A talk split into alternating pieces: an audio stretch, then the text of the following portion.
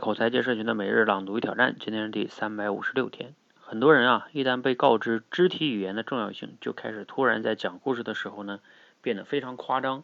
以为动作越多越大就越好。然而呢，刻意的表演不但不能让你的演讲更加精彩，反而会分散听众的注意力。那怎么才能自然又丰富的演出来呢？其实很简单。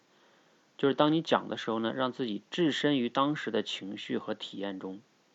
这样就能调动起当时的情绪和感受。只有先让自己身临其境，才能让别人身临其境；只有让自己先体会到情绪，才能让别人体会到情绪。所以，好演员演戏之前呢，都要酝酿感情的，就是为了入戏。不称职的演员啊，就只能靠点眼药水儿啊去糊弄了哈。同理呢，你在讲故事的时候呢，也要用一种沉浸式的讲述方式，而不是靠夸张的肢体语言为自己点眼药水。好，内容来自于《故事力》这本书哈。读了今天内容呢，你有哪些感受和收获哈？你觉得怎么样才能讲好一个故事？啊，其实这个呢，我们在社群中让我们多一班的学员去练口才的时候，也会让他们讲故事。我们也是让他们去脱稿讲的哈，其实涉及到怎么把故事讲的有感情啊、生动啊，我经常讲的也大概是这些词哈，就是要入戏，你要把你想象成那个演员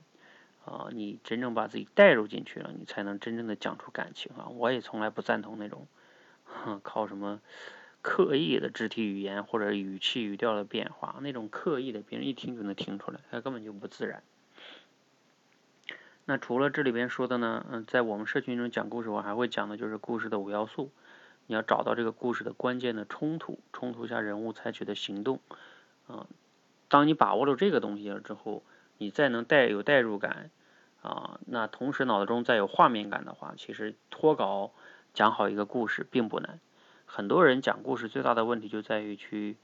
背诵啊，背诵那个原文去稿子。这样讲起来是不可能好的，你讲你背的再熟，你也是很难讲好的。